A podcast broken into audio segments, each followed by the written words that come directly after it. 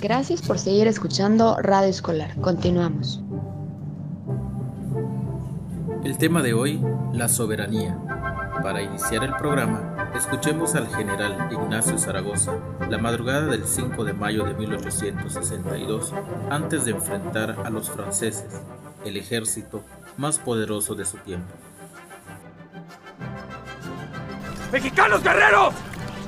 Como nuestros ancestros, como los que estamos reunidos hoy aquí. Este país se ha desangrado en sus guerras desde su independencia entre ricos, pobres, liberales, conservadores, indios, mestizos, extranjeros.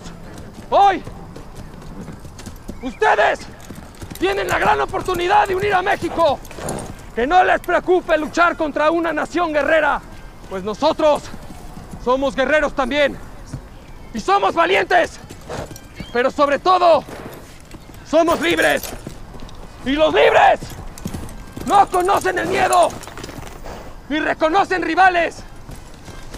Este 5 de mayo, los franceses van a respetar el águila mexicana y van a mirar esta bandera hacia arriba. ¡Viva México! ¡Pero viva México libre!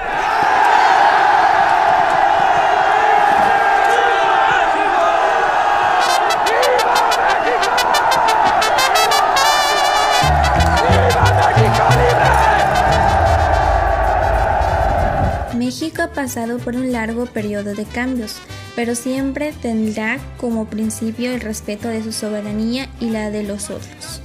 La clave de esto son las fronteras, donde se definen sus propiedades geográficas. En la actualidad, la soberanía le corresponde a todos y a cada uno de los miembros de un pueblo o comunidad. Gracias a ello tienen voz y voto para revocar a la autoridad. Esta forma de relacionarse con los gobiernos se le conoce como diplomacia.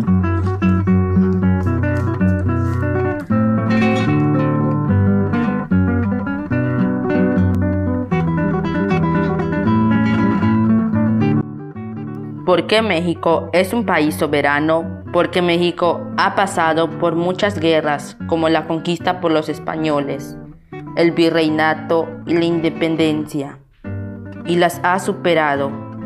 También es un país comercializador donde se cosecha varias frutas y verduras. A pesar de ser un país pobre, es soberano. Bien, tienen sus propias costumbres y sus propias reglas.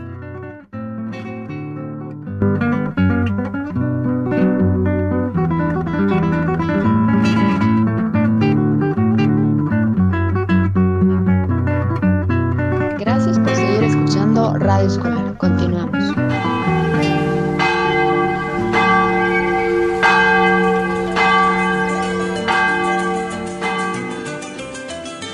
México es un país soberano porque es un país independiente que tomó sus propias decisiones por ellos mismos. Además que tienen poder sobre el territorio que les pertenece, pueden tomar decisiones políticas, sociales y económicas además que el pueblo recae en el territorio ya mencionado y no depende de otro.